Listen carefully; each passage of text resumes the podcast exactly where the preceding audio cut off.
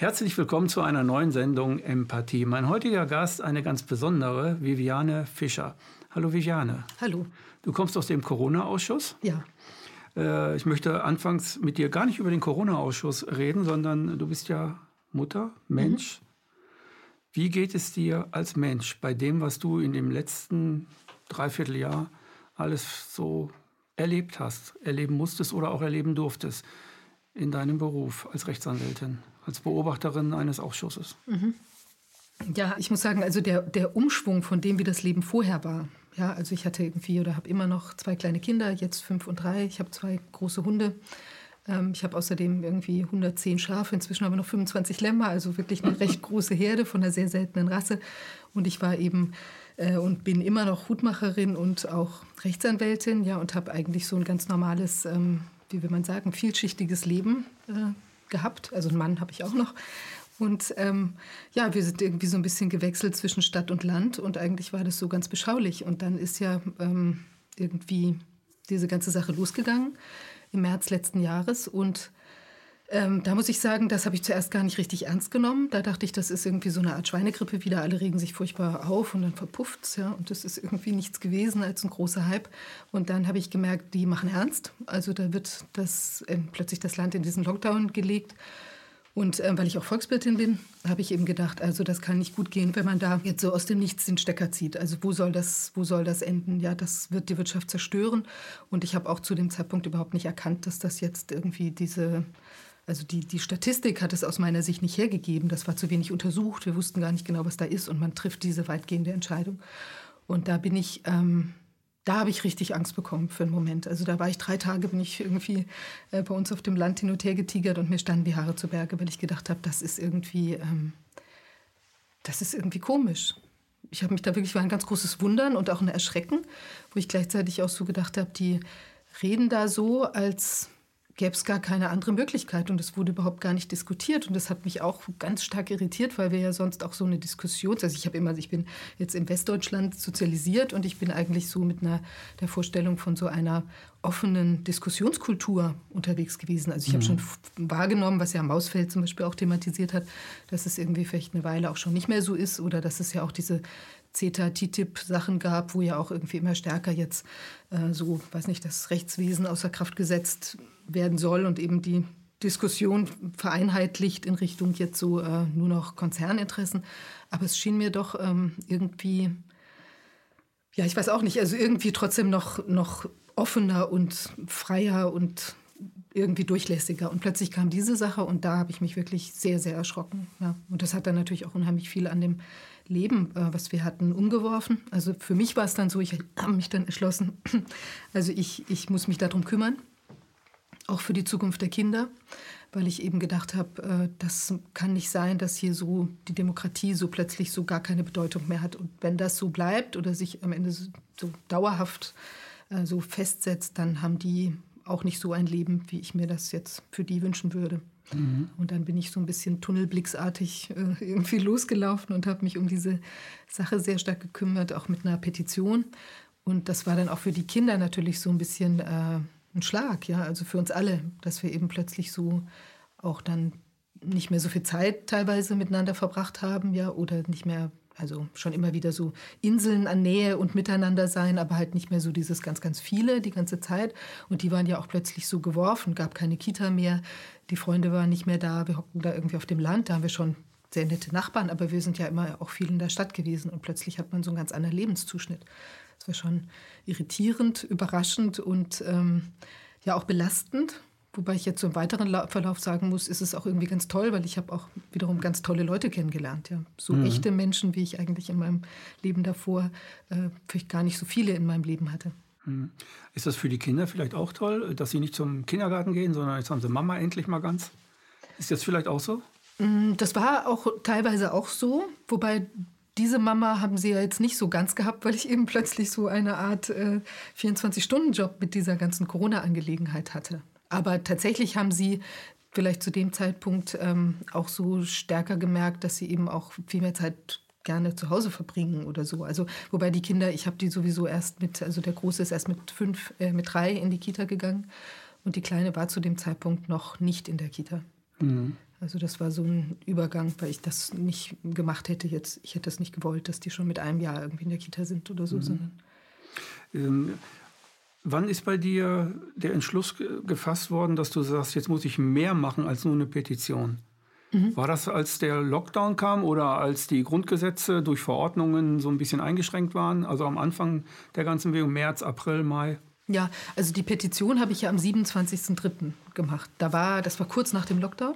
Mhm. Und da habe ich eben eigentlich erstmal diese Fragezeichen artikuliert, ja, dass ich gesagt habe, wie ist das denn? Also haben wir diese schlimme, äh, gibt die Statistik das her? Und wenn es sie nicht hergibt, wie ist es dann mit der Verhältnismäßigkeit dieser ganzen Sachen?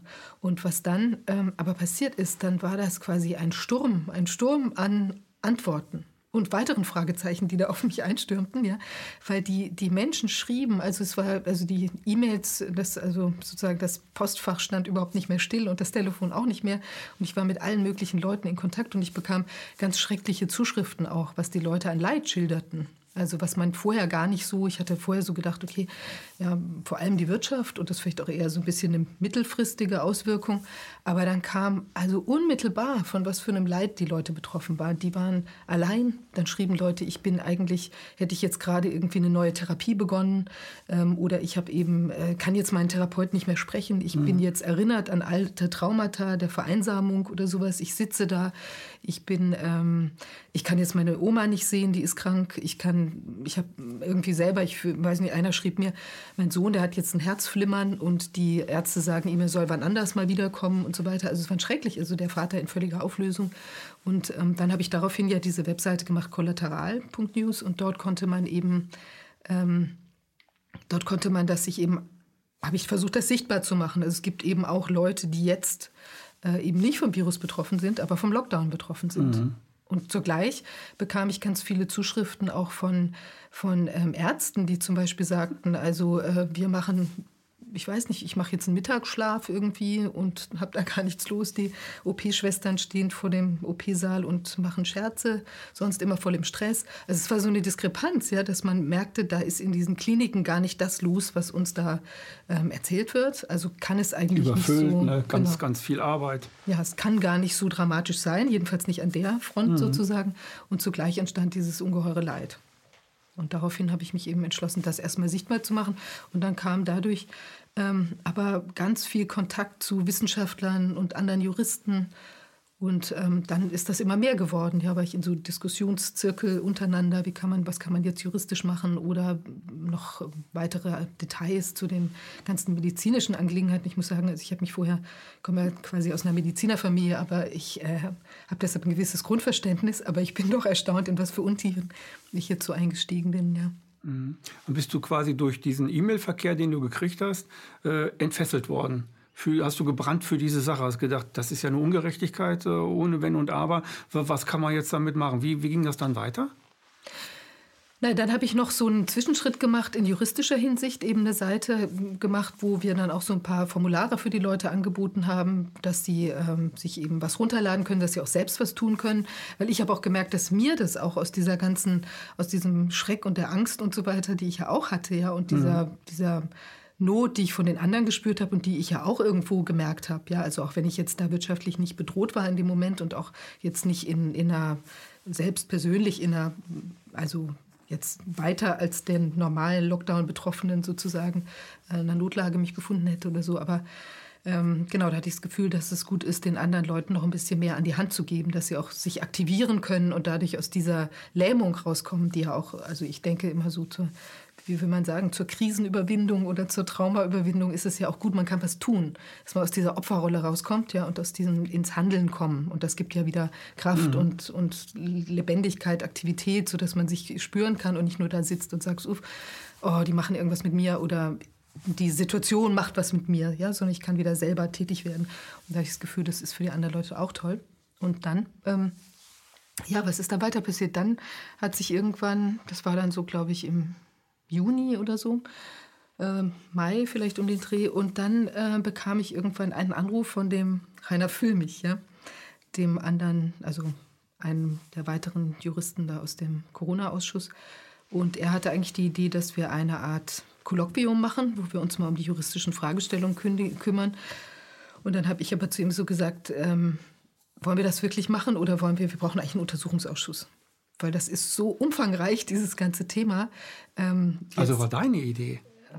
Was heißt deine Idee? Aber die kam dir dann in dem Moment. Kolloquium nicht, sondern es braucht einen richtigen Untersuchungsausschuss. Ich hatte da kurz davor schon drüber nachgedacht, ja, mhm. weil ich eben so das Gefühl hatte, das müsste eigentlich, ich vielleicht auch sogar, nachdem, ich glaube, Ken hatte auch dazu aufgerufen irgendwann mal, der sagt, Corona-Ausschuss, ja klar, weil niemals sehr viel Medium. Es braucht eine Medien. Untersuchung oder so, hatte er. Ja, ja, ja, ja. es braucht einen Corona-Untersuchungsausschuss, das Wort hat er genommen. Ja, kann sein.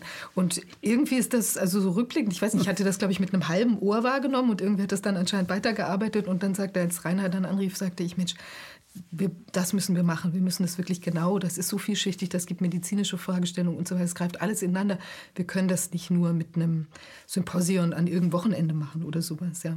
Und daraufhin ähm, ergab sich das dann. Wir wollten das ja zuerst noch mit zwei anderen Wissenschaftlern machen, aber dann haben wir das nochmal irgendwie umdisponiert, weil es auch eine zeitliche Verzögerung da gab und dann haben wir gedacht, das machen wir mit vier Juristen, weil das einfach, wir sind gewohnt, Fragen zu stellen und ähm, haben auch den Abstand, dass wir auch ein Stück weit, also als Juristen, die anderen als Experten irgendwie äh, verarbeiten können, deren, mhm. was die sagen, eben aufnehmen können. Und, und mhm. dann haben wir das seit Juli, machen wir das jetzt. Und Wolfgang Wodang ist, ist dann sozusagen auch so ein wissenschaftlicher Berater für euch, ne?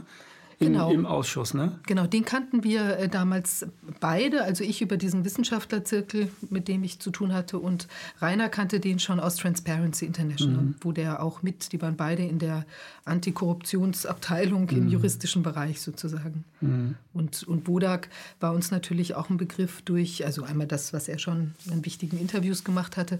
Auch die ähm, Vorarbeit, ne? Genau. So Schweinegrippe, Vogelgrippe. Und die Schweinegrippe, ganz genau. Wie heißt der Film nochmal? Ähm auf, auf äh, Arte. Ist egal, kriegen wir jetzt nicht hin. Irgendwas mit der Angst, ne? Dieser, dieser super Film von über die Schweinegrippe. Dokumentarfilm, ja. wo auch Drosten drin vorkam schon, Woda kam drin vor. War nicht die gleiche Geschichte. Die gleiche, genau die gleiche Genau, die gleiche, ja, äh, genau der gleiche Ablauf eigentlich. Ne? Mhm. Und heute glaubt man Wodak halt eben nicht. Wodak ist äh, irgendwie ein Spinner für die anderen Leute. So, ne? Was ist das Geschäft mit der Angst? Oder ist das so ähnlich? Ja, irgendwie so. Ja. Mhm. ja, weiß nicht. ja. Und wie kam es dann zum, zum also so kam es dann zum richtigen Ausschuss. Und ähm, dann habt ihr euch zusammengesetzt und gesagt, da und da wollen wir uns treffen und jetzt machen wir das Ganze. Und dann ging das los, ne? Als es damals losging, mhm. hättest du dir jemals gedacht, dass das so wird, wie es jetzt geworden ist? Nee. Ich meine, es, ja, geht ja noch weiter wahrscheinlich. Das geht ne? weiter, ja. Ist ja nicht jetzt ein Ende. Äh, also ihr habt eigentlich immer mehr im Kaninchenbau, ihr seid ganz tief in den Kaninchenbau reingegangen. Das stimmt, ne? ja und immer tiefer und immer tiefer und hat da ganz viele Gänge kennengelernt. Und äh, jetzt steht ihr wahrscheinlich davor und seht, boah, da ist noch einer, da ist noch einer, da ist auch noch einer. Jetzt kann, habt ihr, habt ihr irgendwie, oder hast du äh, irgendwie auch so ein bisschen, wo du denkst, boah, ich will eigentlich gar nicht mehr weitersehen. Weil die letzten, ich habe ja eure letzten äh, Beiträge gesehen und die sind wirklich sehr, sehr hart. Also das muss man ja auch verarbeiten, das Ganze, was da war. Hast du dir jemals vorgestellt, dass das, dass das so tief geht alles am Anfang? Nee, also ich hatte die Idee, dass wir das, ähm, wir machen das ähm, vier bis sechs Wochen.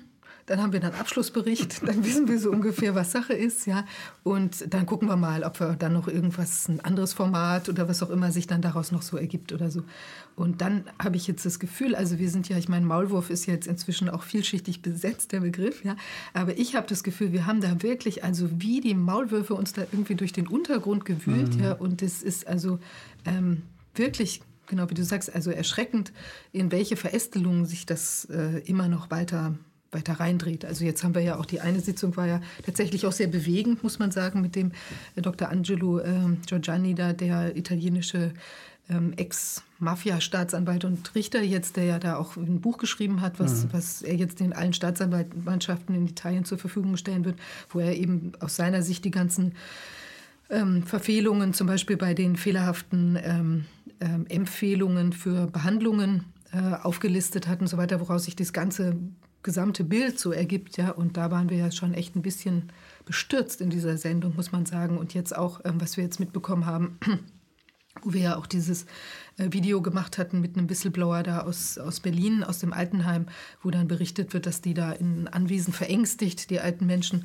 in Anwesenheit von einem Soldaten in Flecktarn äh, geimpft werden und die Aufklärung nicht richtig toll ist und die teilweise da noch eine ältere Dame irgendwie im, im Bett quasi angetroffen wird und geimpft und die wehrt sich noch so halb und wird dann halt da festgehalten, also auch ohne ähm, richterlichen Beschluss, soweit wir wissen, in Bezug auf die, das ähm, Festhalten. Ähm, also das ist alles ähm, irgendwie schon wirklich erschütternd und erschreckend und was halt auch an Weiterungen da dran hängt. Also dass man zum Beispiel jetzt nicht untersucht, was passiert da, ganz schnell gucken, was ist denn da Obduktion, haben wir es mit einem Corona-Toten zu tun oder mit einem Impftoten, wenn, muss ich ja die anderen Menschen warnen, die jetzt so große Hoffnung in die Impfung haben. Und also da gibt es so viele Teilaspekte. Ich weiß nicht, also ich bin schon ähm, Manchmal für einen Moment denke ich schon so, das ist aber nur so Tage oder Stundenweise, dass ich denke, ach, jetzt würde ich eigentlich wirklich nur gerne mit den Hunden am See spazieren gehen oder irgendwie mhm. bei den Schafen sitzen und mir angucken, wie die Lämmer da irgendwie fröhlich durch die Gegend springen mhm. und wieder so dann vielleicht ins Kino gehen und irgendwie was ganz Normales machen, mit Leuten rumhängen. Und dann denke ich aber auch, es ist so wichtig und wir müssen einfach genau hingucken, wir müssen das alles sehen. Und nur dann haben wir auch eine Chance, das irgendwie zu drehen. Und auch vielleicht hoffentlich was aufzubauen, was eben wirklich den Menschen mehr entspricht als diese verkorkste Struktur, die sich da im Moment äh, so darstellt für uns. Ja. Mhm. Also ich finde, eure Arbeit ist unglaublich wichtig. Ich finde, sie es ist vielleicht so das Wichtigste, was gerade passiert. Für mich ist es so, weil ihr deckt wirklich sehr, sehr viel auf. Ihr guckt da rein und macht eine hervorragende Arbeit halt. Ähm, was war für dich so das schönste Erlebnis im Corona-Ausschuss und was war das schrecklichste? Jetzt inhaltlich oder von dem. Für dich, was du erlebt hast, inhaltlich oder was du für dich sagen kannst, das fand ich ziemlich, ja, das fand ich toll und das, oh Gott, das fand ich aber jetzt ganz schön schrecklich. Mhm. Also ich meine, was ich jetzt auf einer privaten Ebene wirklich toll finde oder auf einer, wie will man sagen, kollegialen Ebene, ist, dass wir wirklich als Team so gut funktionieren, ja, dass wir uns da, also dass da totales Vertrauen ist und dass wir auch ähm, uns ergänzen, indem wie wir so unterschiedlich drauf sind. Einige stiller, einige lauter und, mhm. und so ähm, einige preschen mehr vor. Rainer zum Beispiel, ja, und andere. Ich bin vielleicht ein bisschen so bisschen zurückhaltender oder gucke mir die Sachen so ein bisschen mehr, ähm, weiß ich nicht, mit ein bisschen mehr Gelassenheit an oder wie will man sagen. Ähm, äh, oder ja, und ich glaube, das ist so, das finde ich total toll, weil das ist jetzt ja auch, also empfinde ich auch als sehr großen Wert, auch dass wir jetzt 40 Sendungen miteinander die ganze Zeit, also es ist ja jetzt auch bald ein Dreivierteljahr, mhm. ähm, so miteinander für sich wirklich toll, ähm, dass sich das so schön entwickelt hat, ja. Und weil sonst sieht man ja viele, die so als Einzelkämpfer irgendwo was machen oder eben mit einem kleinen Team, aber nicht in dieser zusammen also miteinander sein, das ist eben schön. Und das ist auch, glaube ich, gerade das, was man jetzt auch, was ja auch viele sehr vermissen, dieses Miteinander sein, gemeinsam was machen können und so. Und auch äh, Vertrauen, weil wir sehen ja auch, dass Vertrauen in, auch in vielen Familien oder in Freundschaften eben gar nicht mehr da ist, ja, sondern dass eben genau dieses Auseinander dividieren, was jetzt teilweise natürlich auch durch Presse und durch sonstige mhm. Sprüche von oben bestimmt auch kommt, aber auch weil die Leute das so, ich denke, auch teilweise sehr stark verinnerlicht haben und das eben sehr viel Einsamkeit und ich finde, dies ist sehr viel Kraft und gemeinsam und ähm, das finde ich eine ganz tolle Erfahrung jetzt auf so einer Ebene und ich glaube, ähm, ja, bei dem, was wir so erlebt haben, finde ich toll, dass wir tatsächlich für dieser ganze Prozess, dass es einfach immer tiefer geht und dass es zwar schmerzhaft ist, aber dass es gleichzeitig auch sowas von so einer Katharsis hat, ja. Also man guckt sich wirklich bis zum schrecklichen möglichen, wir wissen ja, bei manchen Sachen sind ja auch Arbeitshypothesen, ja, wo wir jetzt auch nicht hundertprozentig wissen, ist es jetzt, haben wir es jetzt vielleicht mit einer korrupten Struktur zu mhm. tun oder mit einer wirklich geplanten Struktur, wie Paul Schreier da in seinen, wo als er sich die Planspiele anschaut, das legt natürlich schon, also gibt auch zu denken. Aber es könnte gleichzeitig auch Dilettantismus sein, extremer, ja, und man könnte so, das ist halt auch ein Stück weit ja, faszinierend und, und wichtig, sich mit diesen Teilaspekten auseinanderzusetzen. Am schlimmsten, also inhaltlich fand ich sehr schlimm die Sitzung, die wir hatten mit der Kinderpsychologin, als sie erzählt hat, ähm, äh, dass die ähm, äh, Frau, Sternberg, dass sie erzählt hat, dass es ein kleines Kind gab, was eben das Gefühl hatte, dass es lauter Corona-Käfer an den Fingern hat und dass es deshalb, dass man ihm deshalb nicht zu nahe kommen äh, dürfe, weil es eben äh, die Käfer dann auf die andere Person übergreifen könnten. Das fand ich irgendwie ganz schrecklich als Vorstellung. Also auch, weil ich, ich mir würde so, meine Oma töten damit. Ne? Genau, weil ich mir so auch meine kleinen Kinder da überlege, also, also vorgestellt habe, die vielleicht in so einer Angstvorstellung gefangen sein könnten, wenn sie jetzt bei jemand anderem wären sozusagen und wie das dann für die ist, wäre. Also ich halte die total fern davon. Also wir reden da nicht drüber, also im so, Sinne von Angstbesetztheit mhm. oder so. Glaubst du, dass man das aus Kindern noch rauskriegt, die so denken, ich habe hier kleine Käfer am Finger, oh Gott, bloß nicht zur Mama, bloß nicht zum Papa, bloß nicht zur Oma? Ich darf nicht mehr Nähe haben, die könnte ich ja anstecken. Glaubst du, dass das aus kleinen Kindern irgendwann rausgeht aus dem Kopf, aus der Seele? Also das halte ich jetzt schon für sehr schwierig. Also die Frau Sternbecker, die, also das war ja insofern gut, weil das Kind bei, dem, bei der Therapeutin war. Das mhm. also schon noch recht klein. Also so, dass man halt vielleicht jetzt an dem Punkt, die halt, sind dann auch, sie hat dann beschrieben, dass sie da so zum Waschbecken gegangen sind und die Käfer dann abgewaschen haben und dann war das Kind auch irgendwie froh, dass die jetzt mal weg waren und das mhm. konnte das Bild irgendwie so annehmen. Ja, also das war jetzt auf jeden Fall schon sehr also ein guter Ansatz, denke ich, aber viele Kinder sind ja noch in einer, also in diesem, wenn die Eltern auch voll auf dem Trip sind und dann mit dem Kind nicht zum, zum Therapeuten gehen und gar nichts unternommen wird, sondern sie vielleicht das selber noch befeuern durch ständige eigene Angst, ja, wo sie mhm. ja selbst im Griff sind. Ich glaube, das ist sehr, sehr, sehr schwierig. Und hier früher, das weiß ich auch von meinem Vater, der ja äh, also Psychotraumatologe war, ähm, äh, der ähm, hat, das ist ja klar, je früher diese Traumatisierung erfolgt, umso weniger ist sie ja dann auch natürlich der, dem Intellekt äh, oder der Analyse zugänglich und je tiefer sitzt es. Und das ist natürlich sehr, sehr schwierig. Mhm. Und was war für dich so ein so ähm, das Erlebnis oder was war für dich das Erlebnis, wo du dachtest zum ersten Mal, mh, hm, wir haben es hier mit einer ziemlich komischen Theorie zu tun, also mit einer ziemlich komischen Maßnahme des Staates. Das ist ein bisschen brutal, was der jetzt macht. Wann ist dir das, wann ist dir das wirklich zu Bewusstsein gekommen, was da passiert? Ja, ich hatte eben dieses ganz am Anfang, dieses, ähm, als der Lockdown kam, hatte ich das Gefühl, also als ich die Petition gemacht habe und eigentlich mit so Fragezeichen unterwegs war, ja, habe ich gleichzeitig so innerlich so ein Gefühl gehabt, das ist ein Staatsstreich. Also ich habe das wirklich in dem Moment, also für, ich war da nicht ganz sicher, ja, weil ich ja gleichzeitig auch noch so, ich habe auch vielleicht gedacht, also ähm, was, was muss man da, was kann man da Gibt es da vielleicht noch eine andere Basis, ja, so von dieser wissenschaftlichen Seite? Also wie gefährlich ist es? Wir müssen es vielleicht noch mal stärker aufklären. Aber zur gleichen Zeit hatte ich das Gefühl, das ist überproportioniert. Und als Juristen beschäftigen wir uns ja auch auf, äh, sagen wir mal, grundgesetzlicher, verfassungsrechtlicher Schiene auch immer mit Fragen der Verhältnismäßigkeit, auch von, von Maßnahmen, ja, also auch über, überbordendes Eingreifen durch Polizisten oder was sind, sind Auflagen ähm, angemessen und so weiter. Damit beschäftigt man sich ja ganz mhm. viel. Ja. Und da hatte ich das Gefühl, das ist so überproportioniert zu dem, was da ist. Da, da, da hatte ich das für einen Moment. Dann ist es auch wieder so ein bisschen in Vergessenheit geraten. Man wäre sehr viel bei diesen ganzen wissenschaftlichen Themen.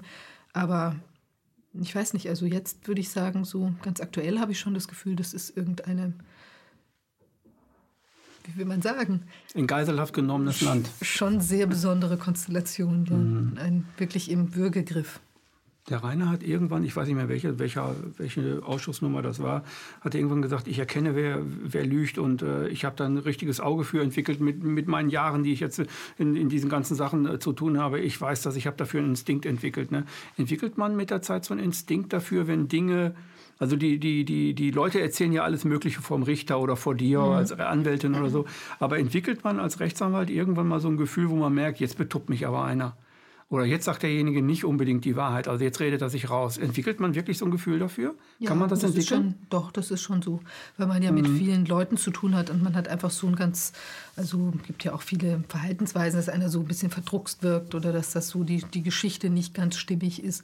Wobei das jetzt zum Beispiel bei Traumaopfern, ja, also damit hat er sich mein Vater auch beschäftigt, ähm, ist das ja nicht unbedingt so, also dass die, die, die also die Reihenfolge, in der was thematisiert wird, wiedergegeben wird, ja, was geschehen ist. Mhm. Also da ist teilweise sogar eher ein Anzeichen dafür, dass die Geschichte stimmt, wenn die Leute das nicht richtig erinnern können, weil eben irgendwie es gibt anscheinend einen Nukleus im Hirn, der eben genau diese Trauma, Traumaerinnerung speichern kann. Der hat kein zeitliches Erinnerungsvermögen. Und dadurch ist es eben, kann ich in einer Folteropfersache erzähle ich eben was, was vielleicht vom Ablauf nicht immer gleich ist. Also dann kann es eben teilweise so wirken, wenn einem jemand was eben sehr immer immer mit den gleichen Worten erzählt, spricht es vielleicht fast schon eher für so eine ähm, jetzt, äh, wie will man sagen, konstruiertere hm, Geschichte. Und wenn man sich jetzt mal anschaut, was uns da zum Beispiel, also ich muss jetzt echt sagen, teilweise theaterhaften Darbietungen, also jetzt auch von Politikerseite irgendwie geboten wird, das wirkt schon sehr wenig emotionsgetragen. Also es wirkt sehr wenig authentisch.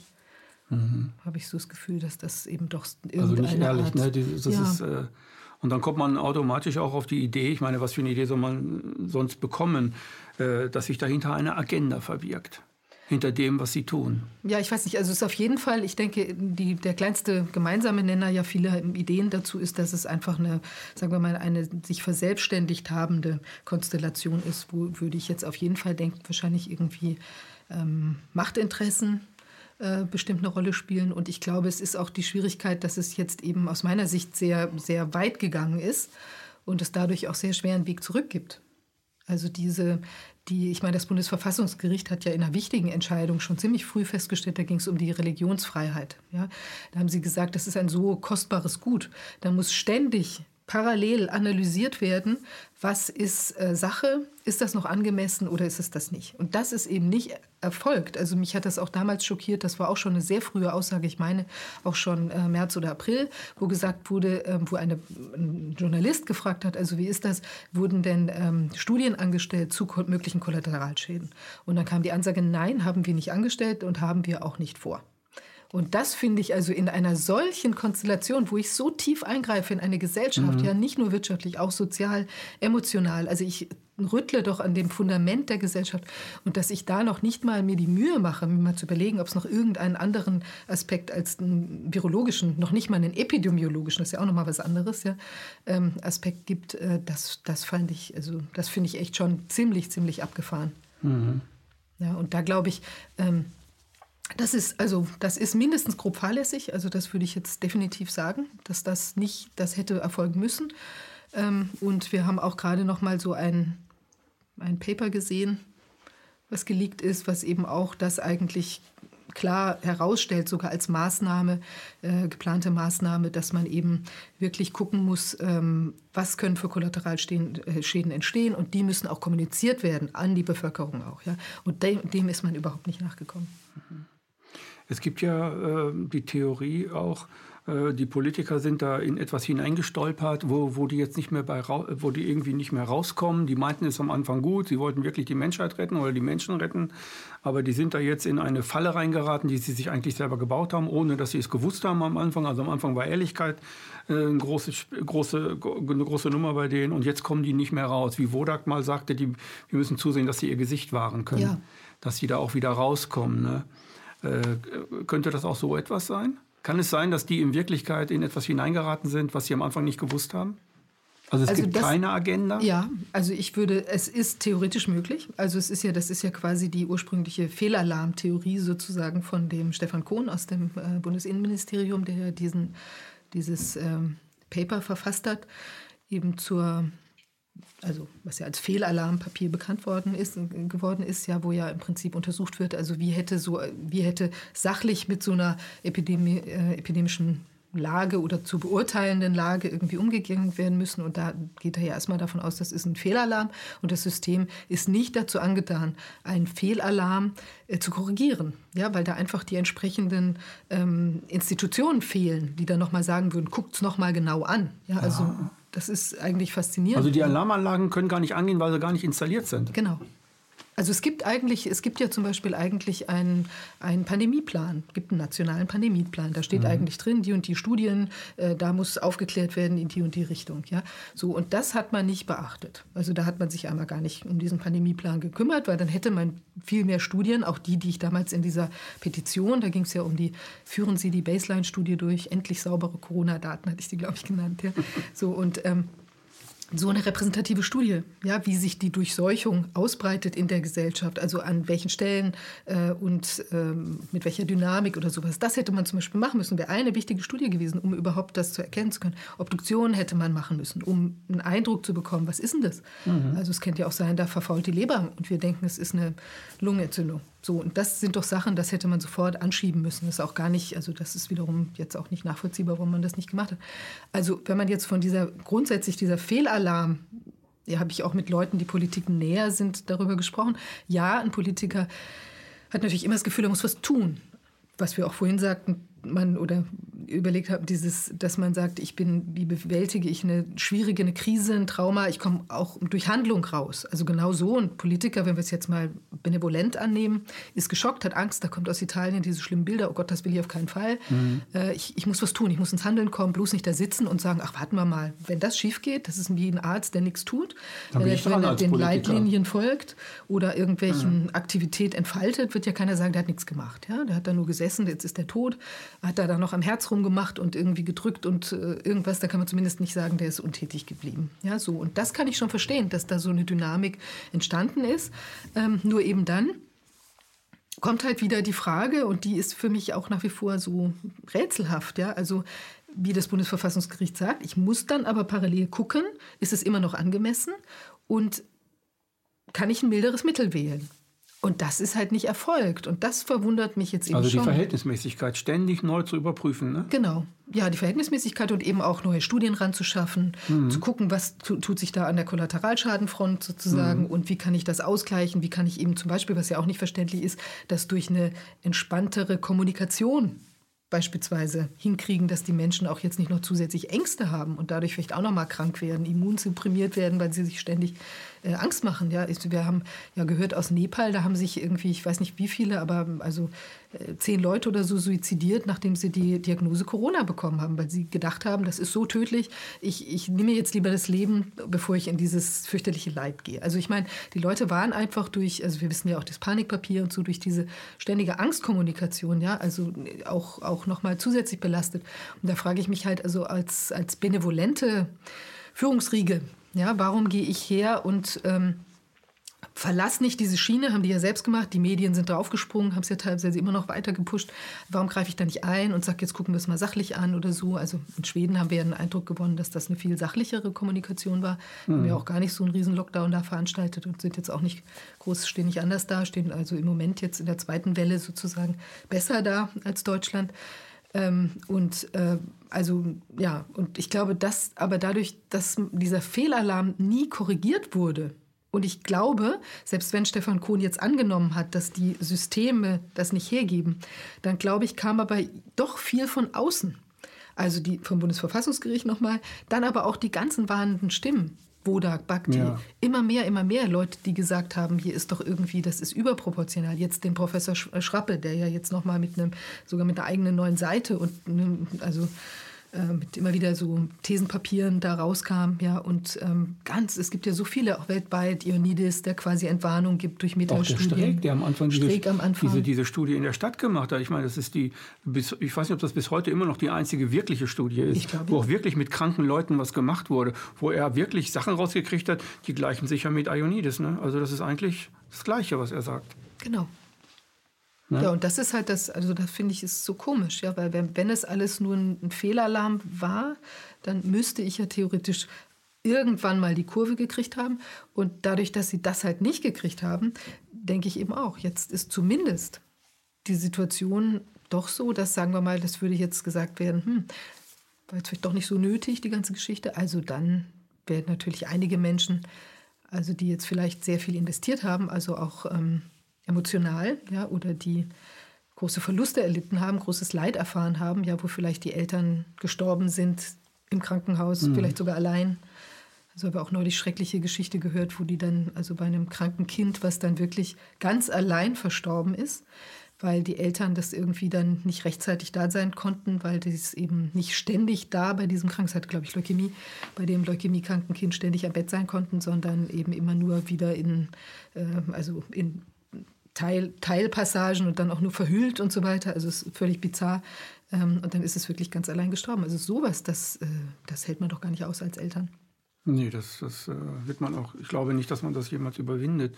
So, äh, auch wenn es dann irgendwann rauskommt. Also das ist wie mit dem, es gibt so einen Kinofilm, der heißt Sniper. Mhm. Da ist ein amerikanischer Soldat, der äh, auf Fernziele äh, andere irakische, ich glaube ja irakische Killer äh, da irgendwie erschießt und so weiter.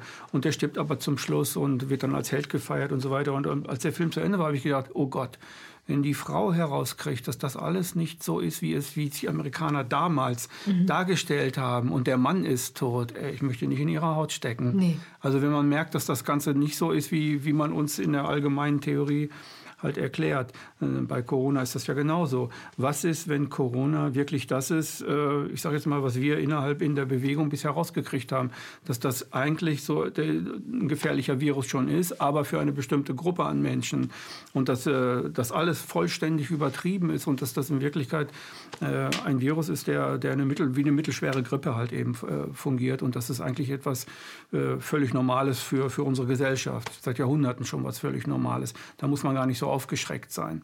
Und wenn man das mal versteht, ich glaube, das ja, und vielleicht ist das der Motor, den die Politiker, nehmen wir mal an, das ist ein ehrliches Konzept gewesen von Anfang an.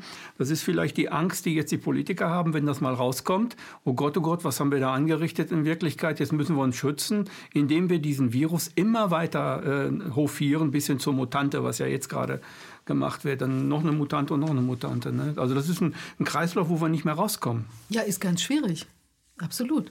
Und zumal es ja auch ein bisschen erstaunt, weil diese Mutanten äh, sind ja eigentlich, jedenfalls so, was ich jetzt von zig Professoren und, und äh, also wirklich aus dem Feld auch gehört habe, äh, die machen normalerweise eigentlich eher einen Weg in Richtung weniger aggressiv ja, weil sie eben sich wahrscheinlich verbrauchen in ihrer Aggressivität, hüpfen von Wirt zu Wirt und ähm, haben ja auch irgendwie das Ziel, da weiterzugehen. Also wenn sie ihren Wirt alle irgendwie immer gleich umbringen würden, dann ähm, haben sie gar nicht so eine Ausbreitung. Ja? Und also deshalb ist eigentlich der natürliche Weg eines Virus ist eigentlich eher in die harmlosere Richtung. Mhm. Und eigentlich haben wir ja auch im Moment gar nicht so richtig Belege dafür. Also ich weiß nicht, klar, jetzt Südafrika, Brasilien und so weiter, also wir wissen nicht genau, was da los ist, wo diese, wie diese Mutanten da jetzt wirklich wirken.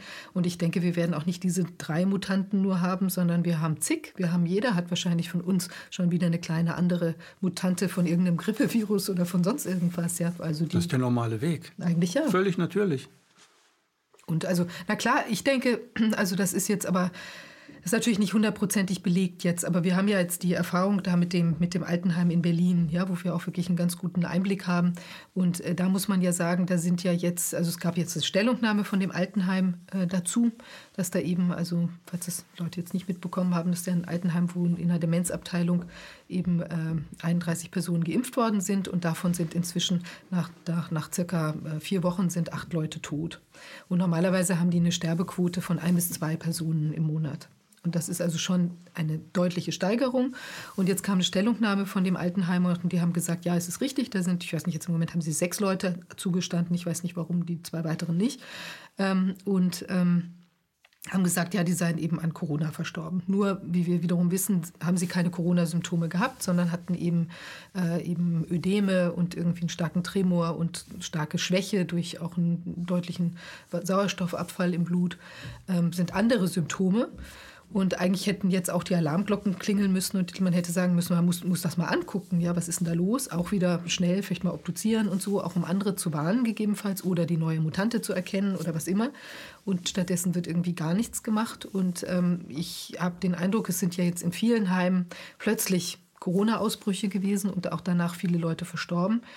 Und ähm, jetzt mal so rein von der Statistik ist es ja auch ein bisschen erstaunlich, dass man plötzlich diese ganzen Hotspots da direkt mhm. nach einer Impfung, also man hat eine andere, wird eine andere Causa gesetzt, ja, und zack, sterben die Leute und dass dann nicht mal ein Fragezeichen kommt, warum sollten wir zumindest ausschließen. Ja, normalerweise sagt man ja, zwei, zwei Monate nach einer Impfung, wenn da jemand stirbt, muss es auf jeden Fall untersucht werden.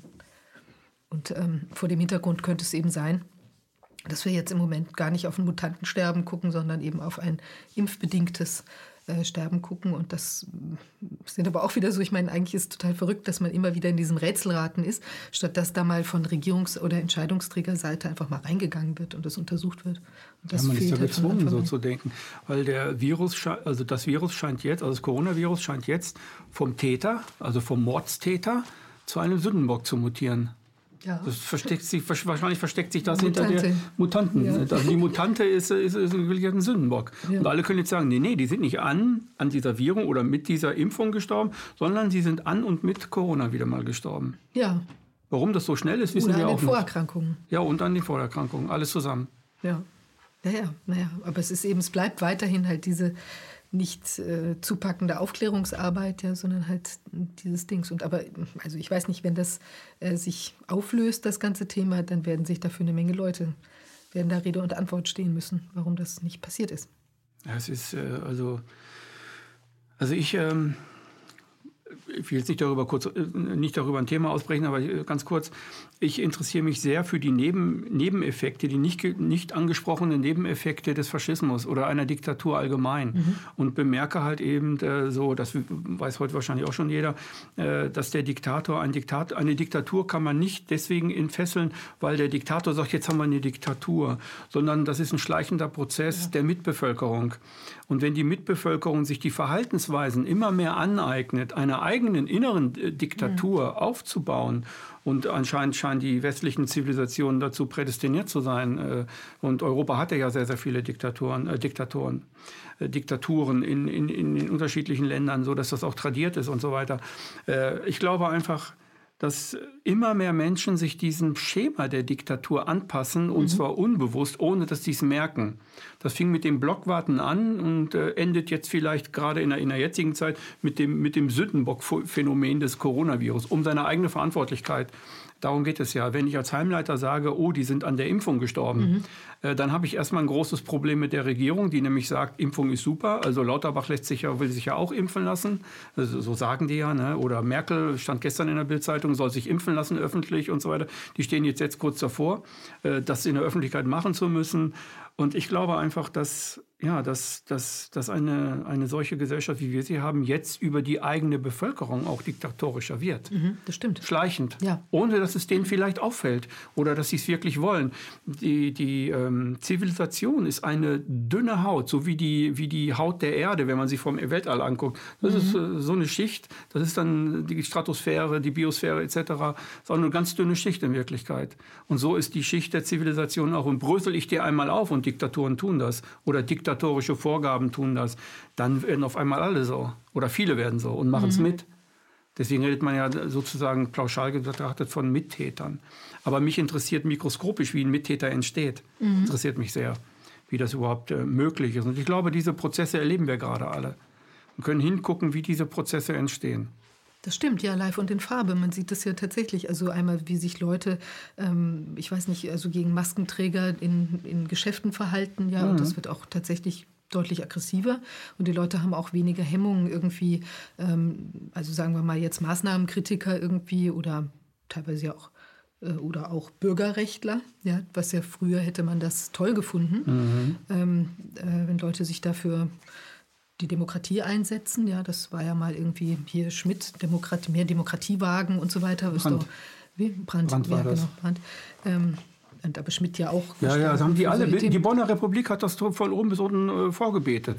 Ja, und jetzt ist das irgendwie äh, ganz in Verruf geraten. Das ist schon erstaunlich. Und die Leute sind tatsächlich relativ enthemmt in dem, wie sie so mit anderen umgehen. Aber wobei ich auch das Gefühl habe, ähm, das ist, glaube ich, eine zweischneidige Angelegenheit. Also auf der einen Seite gibt es schon solche, die jetzt auch so vielleicht eigenen Frust rauslassen oder irgendwelchen, ähm, also das auch vielleicht als so eine Übersprungshandlung teilweise nehmen, weil ich denke, es gibt auch viele, die das selbst auch in Frage stellen, innerlich irgendwie, aber zu große Hemmschuhe haben, ja, um das wirklich die eigenen Fragen stellen zu können oder eben diese ganz unangenehmen, mhm. auch, äh, ähm, ja, also das auch vielleicht gar nicht aushalten können, was sie gegebenenfalls entdecken würden, ja, oder das hatten wir vorhin auch irgendwie besprochen, mhm. dieses, dass ich eben, das ist das eine, ob ich Angst habe vor einem Virus, ja, das ist was auch wenn es nicht direkt sichtbar ist, ist es doch eine greifbare Krankheit, kann keiner was für und so.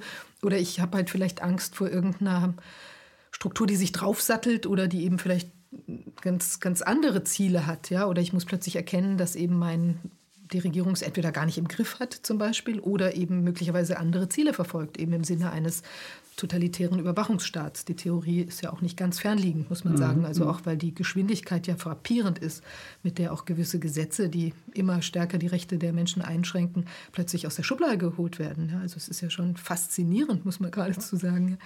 Und ich glaube, dass dieses da auch bei vielen Leuten so ein vielleicht in diesem Spannungsfeld, ja, dass sie da nicht so richtig rauskommen, dass sie dann eben auch so besonders, äh, so wie wenn ich sage, ich habe irgendwie homophile Neigungen, kann das aber aus irgendwelchen Gründen überhaupt nicht akzeptieren, mhm. ja, weil es vielleicht in den, weiß ich nicht, in meinen religiösen Kontext nicht reinpasst. Und dann bin ich ganz besonders äh, homophob, ja, und sagt, die schlimmen Schwulen oder ich weiß nicht was. Und eigentlich würde ich auch gerne mit denen in der Partner, also in der Bar rumspringen oder mhm. rumhängen oder mhm. sonst was.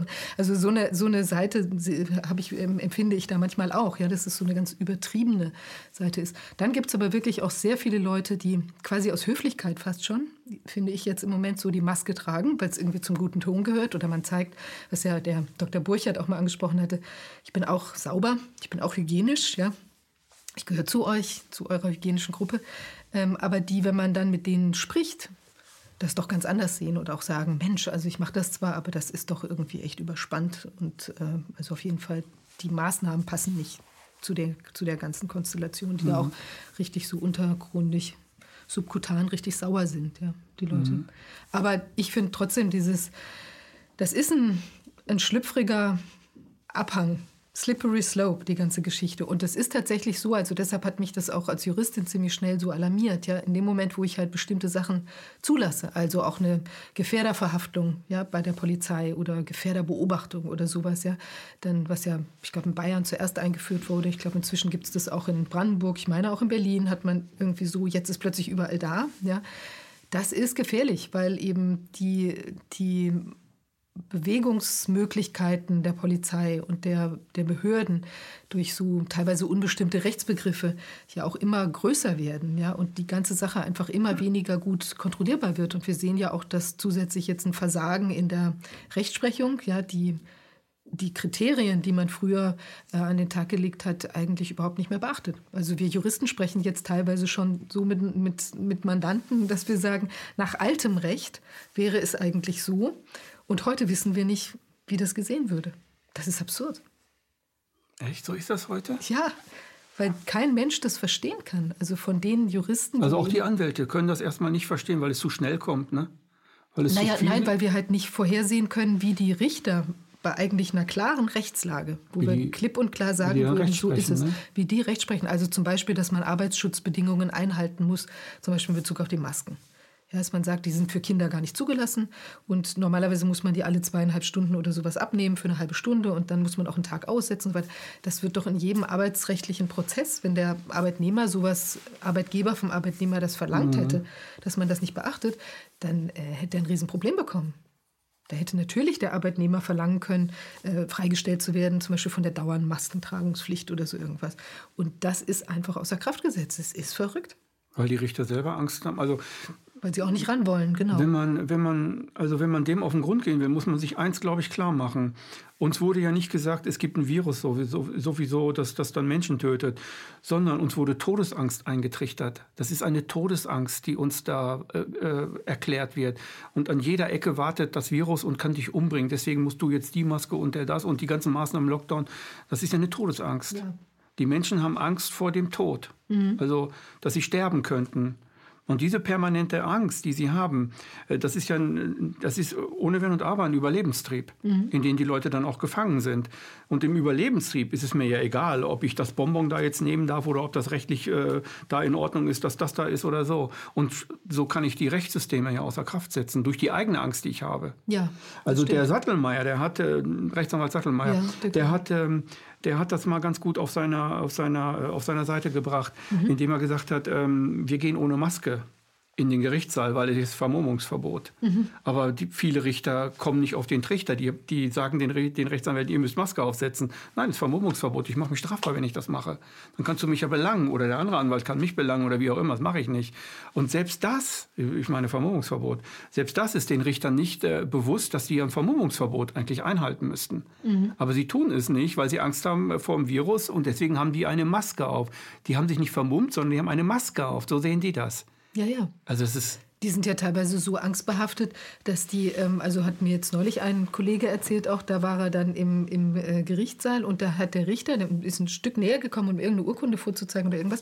Uh, hat dann fast schon so aufgeschrien, solle man nicht zu nahe kommen und so weiter. Also manche sind wirklich da ganz, ganz, ganz äh, im, im Griff der Angst. Ja. Und das ist natürlich, also eigentlich muss man sagen, es gab ja jetzt neulich die Bestrebung gegen diesen Richter in Weimar, der mhm. ja dieses aus unserer Sicht sehr mutige Urteil mhm. äh, gefällt hat, wo er gesagt hat, also die, die ähm, Maßnahmen sind wirklich so krass äh, unverhältnismäßig, dass sie eben wirklich nichtig sind. Ja. Also die betreffende, ich weiß nicht mehr, ich glaube, da ging es um, war das das mit den... Ähm, ich glaube, die, die Menschen, wo sich acht, äh, acht, sieben oder acht Personen zum äh, Feiern im letzten Lockdown getroffen haben, Geburtstagsfeier oder so, und eben zu nah beisammen saßen und eben keine Maske hatten. Ja?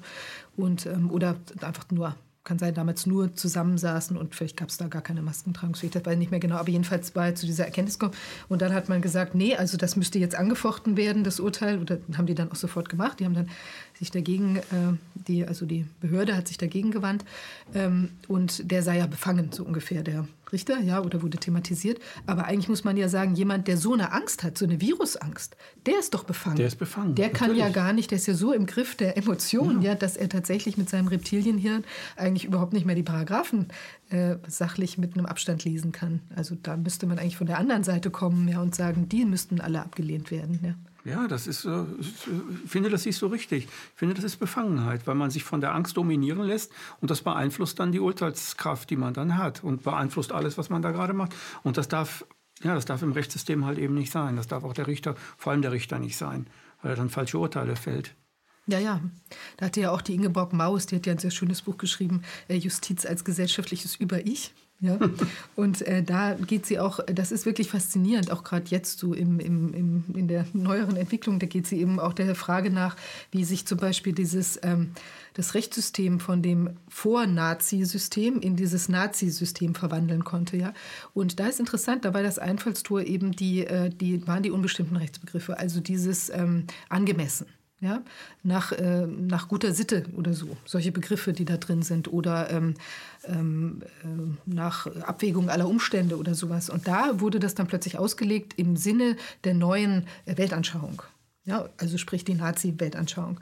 Und so hat es da Einzug gehalten. Und also sie hatte dann als Lösung eigentlich eher so, dass man halt, dass es möglichst wenig solche Begriffe ähm, geben mhm. darf eigentlich, ja, sondern dass es eben eigentlich mehr so eine, dass der, das, da nimmt sie auch auf alte philosophische Betrachtungen ähm, quasi ähm, Bezug, dass man eben sagt, der Richter muss eher wie so ein Apparat sein, also nur ein reiner Gesetzanwendungsapparat quasi, der eben gar nicht ähm, zu viel eigene Wertung einfließen lassen müssen, dürfte ja, können sollte. Aber das ist natürlich eine ganz, also es ist, ein, das ist eher ein Konstrukt, ja. Es ist ja schwierig, das zu leben, so, weil natürlich die sind auch Menschen und die, da fließen auch gewisse Wertungen ein. Aber ich glaube, man muss schon ein bisschen aufpassen, bei, bei auch bei diesen ganzen neuen Begr äh, Gesetzesinitiativen, die ja häufig gar nicht mehr von irgendwie dem Justizministerium kommen, sondern eben auch direkt von den Lobbyisten selbst geschrieben werden, zum Beispiel im Bankenrecht mhm. oder so, sind eben viele solche Begrifflichkeiten drin, die dann interpretationsbedürftig sind. Und dann kann man das eben immer in bestimmte Richtungen schieben. Und das ist dadurch auch eine große Gefahr. Ja, und jetzt sehen wir ja auch hier der, die, die Gefahr, also zum Beispiel die Konstellation, dass wir hier diese epidemische Lage nationaler Tragweite haben. Ja, das sind ja auch ähm, Begrifflichkeiten, die dann teilweise irgendwie legal definiert sind, aber die sind nicht unbedingt sachlich legal definiert oder sind dann immer noch interpretationsfähig. Ja?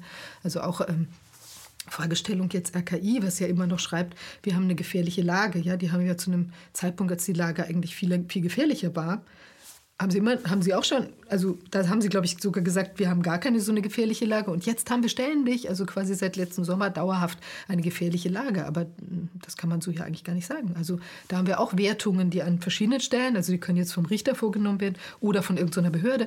Aber mhm. das ist komisch, die sind dann irgendwie vom Hinterfragen ausgeschlossen. Und das schleicht sich alles langsam rein. Ja. Das schleicht sich ganz langsam rein. Und jetzt kommt auch, ähm, es gibt auch Leute, die dann auf diesen Zug aufspringen und mit ihrer Macht versuchen, das System noch größer zu machen. Das sind dann Leute wie Bill und Melinda Gates, so zum Beispiel, oder äh, Economic, World Economic Forum, der, der Schwab und auch andere halt. Die versuchen dann ihr, ja, ihre Theorie dann noch reinzupressen. Und ja, wenn man nicht aufpasst, hat man ruckzuck eine andere, eine andere, ein anderes Narrativ für die ganze Gesellschaft. Mhm. Also das finde ich sehr interessant, dass du das mit dem Buch erzählst. Ich kenne das Buch nicht, aber ich äh, glaube, die Frau hat recht, die das geschrieben hat. So entstehen dann solche Systeme. Also die brauchen auch eine Weltanschauung. Mhm. Du kannst es nicht alleine über Druck, Verordnung oder sonst was machen. Und wenn du eine neue Weltanschauung hast, nehmen wir mal die, die faschistische Weltanschauung des arischen Volkskörpers oder was auch immer das war, äh, das hat gut funktioniert zu dieser damaligen Zeit, um da diesen Über, um die Weimarer Republik vollends kaputt zu machen, Demokratie weg und Hitler kam und so weiter. Und wir sind heute in einer ähnlichen, äh, zwar kann man das nicht vergleichen mit dem, aber man kann es mit einer Diktatur vergleichen. Wir sind auf ein, wir sind, wir sind auf einem, wir, wir tanzen auf einem Drahtseil. Alle. Mhm. Und das ist echt eine ganz gefährliche Situation, wenn wir da nicht wieder äh, demokratische und rechtsstaatliche, äh, voll funktionsfähige Institutionen haben, voll funktionsfähige Institutionen haben, die sich echt nur darum kümmern. Ja, also ich glaube, die, das ist ja immer so, die Demokratie ist immer in Gefahr. Das ist ja klar, weil sie, weil sie einfach ähm, natürlich auch eine lästige Rechtsform ist. Ja? Also es ist ja logisch, ich kann jetzt als, für die Mächtigen, ne? ja, also als, als Machthaber ist es natürlich für mich angenehmer, ich kann einfach durchregieren. Ja, und muss jetzt vielleicht mhm. nicht auf so viele Leute Rücksicht nehmen. Also das ist ja klar, wenn ich jetzt als irgendwie ein, ein auch bei, einem, bei einer Arbeit, ja, sind ja eigentlich knallhierarchische und diktatorische Strukturen unternehmen, ja, in ja. der Regel, mit ein bisschen Mitbestimmung durch den Betriebsrat oder so, aber eigentlich sagt ja der Chef, wo es lang geht. Und das ist natürlich für, für einen Chef angenehmer, sowas zu machen, als jetzt, also für jeden, der, sagen wir mal, jetzt auch positiv ein Projekt voranbringen will und ich habe eine ganz klare Vorstellung, wie es sein soll, dann ist es natürlich für mich angenehmer, ich kann sagen, passt auf, macht mal das und das und das, also muss ja nicht immer nur negativ sein, als dass dann alle Leute anfangen, irgendwie über die Farbe des äh, Kaffee, der, der Kaffeemaschine zu diskutieren zum Beispiel. Ist jetzt ein bisschen äh, schräg vielleicht mhm. als Bild. Aber mm, da kann man sagen, also wenn ich einen klaren Plan habe, so, äh, dann mag das, ist das natürlich unter Umständen angenehmer, eben das so von oben vorzugeben. Aber auf der anderen Seite ist es ja schon so, wir haben ja alle, also wir kommen ja aus einer Historie, wo gekämpft wurde dafür, dass eben Demokratie, ähm, dass das eigentlich das ist, was wir, also wovon wir auch ausgegangen sind, dass wir das haben, ja, mhm. dass wir das erkämpft haben. Und ähm, das ist ja auch, wie Mausfeld zum Beispiel auch sagt, das ist das Einzige, was uns natürlich auch vor der totalen Willkür äh, der Herrschenden dann auch schützen kann. Ja? Und deshalb ist das auch ein so hohes Gut. Also auch, man muss ja auch sagen, auch das Grundgesetz ja, ist ja wirklich ähm, uns von den Gründungsvätern ähm, gegeben worden, also wirklich unter dem Einkrieg der NS-Zeit. Und deshalb hat man auch die Menschenwürde in, den, in das Zentrum gestellt, mhm. weil das ist auch was anderes als jetzt eine ähm, Verfassung, die jetzt auf einem auf einem Gemeinwohlprinzip äh, fußt, ja, weil da kann ich ja immer sagen, fürs Gemeinwohl, für uns alle ist es mhm. jetzt vielleicht besser, wenn ihr. Dann hätte Merkel jetzt recht. Ja, Gemeinwohl. Zum Beispiel, geme naja, wobei das ist ja. Gesundheit. Nicht, das, ja, aber es stimmt ja nicht, weil das Gemeinwohl würde ja dann trotzdem alle mit einbinden. Jetzt sagen wir ja, Gemeinwohl so, ist ja, wir mhm. gucken ja nur auf die Viruslage. Aber wenn wir jetzt mhm. zum Beispiel merken, dass der Lockdown viel dollere Schäden macht, wovon wir ja inzwischen ausgehen müssen, ähm, dann, ähm, dann haben wir eben, dann ist das trotzdem nicht gemeinwohlorientiert, unter Umständen, ja, müsste man nochmal anschauen. Aber bei uns steht deshalb die Menschenwürde im Zentrum, weil die eben einfach auch eine, eine, eine Grenze ist. Ja? Das ist ja wirklich ein Halt. Menschenwürde kann man nicht, das ist der, das Individuum, der Einzelne und natürlich auch die Gruppe, aber da kann man nicht einfach so, ähm, so drüber weggehen. Ja? Und ich glaube, also das ist einfach was, wofür wir uns halt auch einfach stark machen müssen, dass diese Prinzipien weiter gelten und dass eben, da muss man wirklich sagen, während den Anfängen, also egal in welchem mhm. Stadium wir uns jetzt befinden, ja, manche sagen, wir sind schon ganz weit, andere sagen, es ist nur so und geht wieder zurück, wenn die Krise weg ist oder so. Aber ich glaube, man muss da einfach wirklich äh, dranbleiben und kann es nicht hin, hinnehmen, dass da ähm, solche wichtigen Prinzipien wie also wirklich Rechtsstaat, äh, Rechtsprechung, gleiches Recht für alle und so weiter, dass die Sachen so auch ähm, ja auch durch Gesetze und so weiter irgendwie ausgehebelt werden können. Also es muss schon, die, die Demokratie ist das, was wir haben oder was wir jetzt eigentlich erst, wie man ja jetzt sieht, das ist doch ja. irgendwie ja. ziemlich durchlöchert, ähm, erstmal wiederherstellen muss und, ähm, und dann vielleicht auch besser absichern gegenüber Strukturen, die sie jetzt willentlich, also ich meine, oder bewusst gezielt oder nur faktisch eben aushöhlen. Also ich glaube, da muss man ganz klare Grenzen aufzeigen. Eine letzte Frage habe ich, äh, habe ich noch. Und ich frage dich mal als, als Anwältin, du kannst aber auch als Nicht-Anwältin antworten, ja. weil das ein schwieriges Thema ist, glaube ich.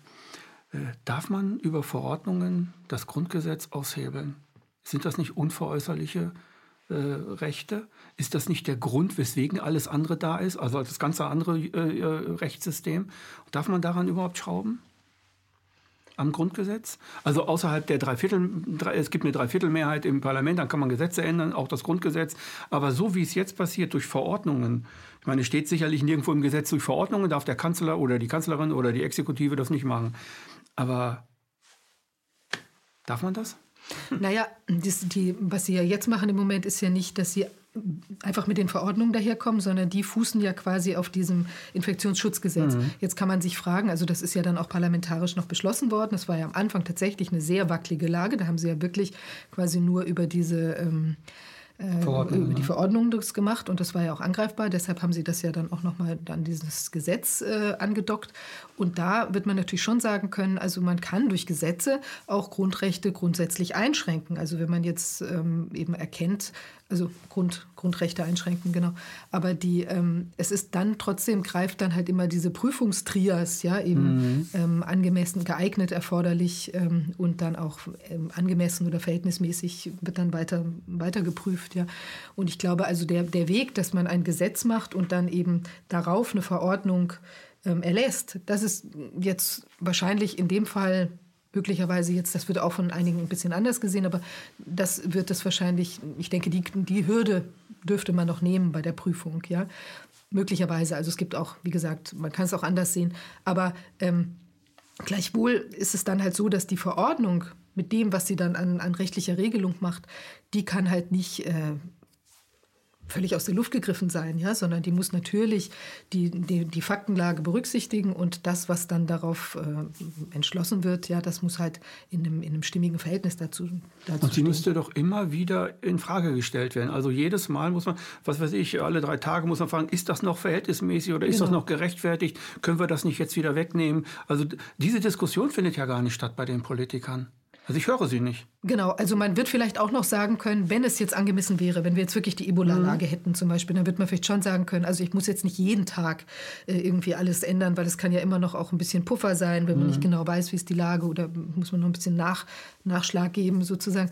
Aber ähm, natürlich wird man dann, also gerade wenn die Einschränkungen massiv sind, fein nachjustieren müssen.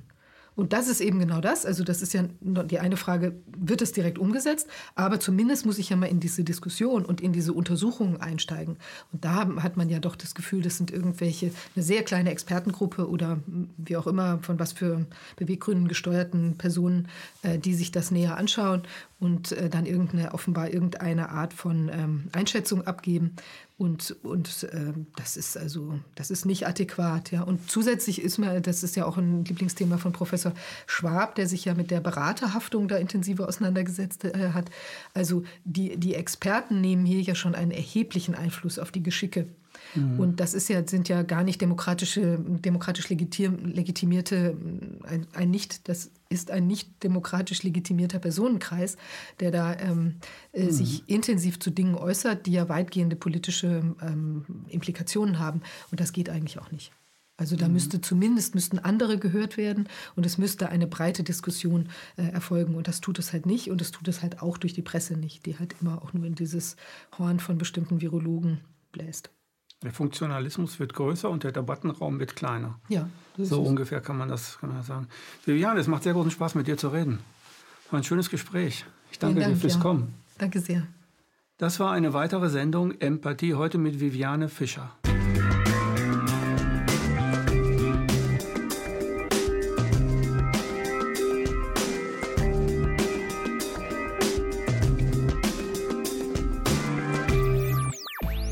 KenFM ist crowdfinanziert und unabhängig. Leiste deinen Beitrag zu freier Presse und unterstütze unsere Arbeit finanziell. Wenn du zukünftig keine Beiträge verpassen willst, abonniere den KenFM Newsletter und installiere dir die KenFM App für iPhone und Android.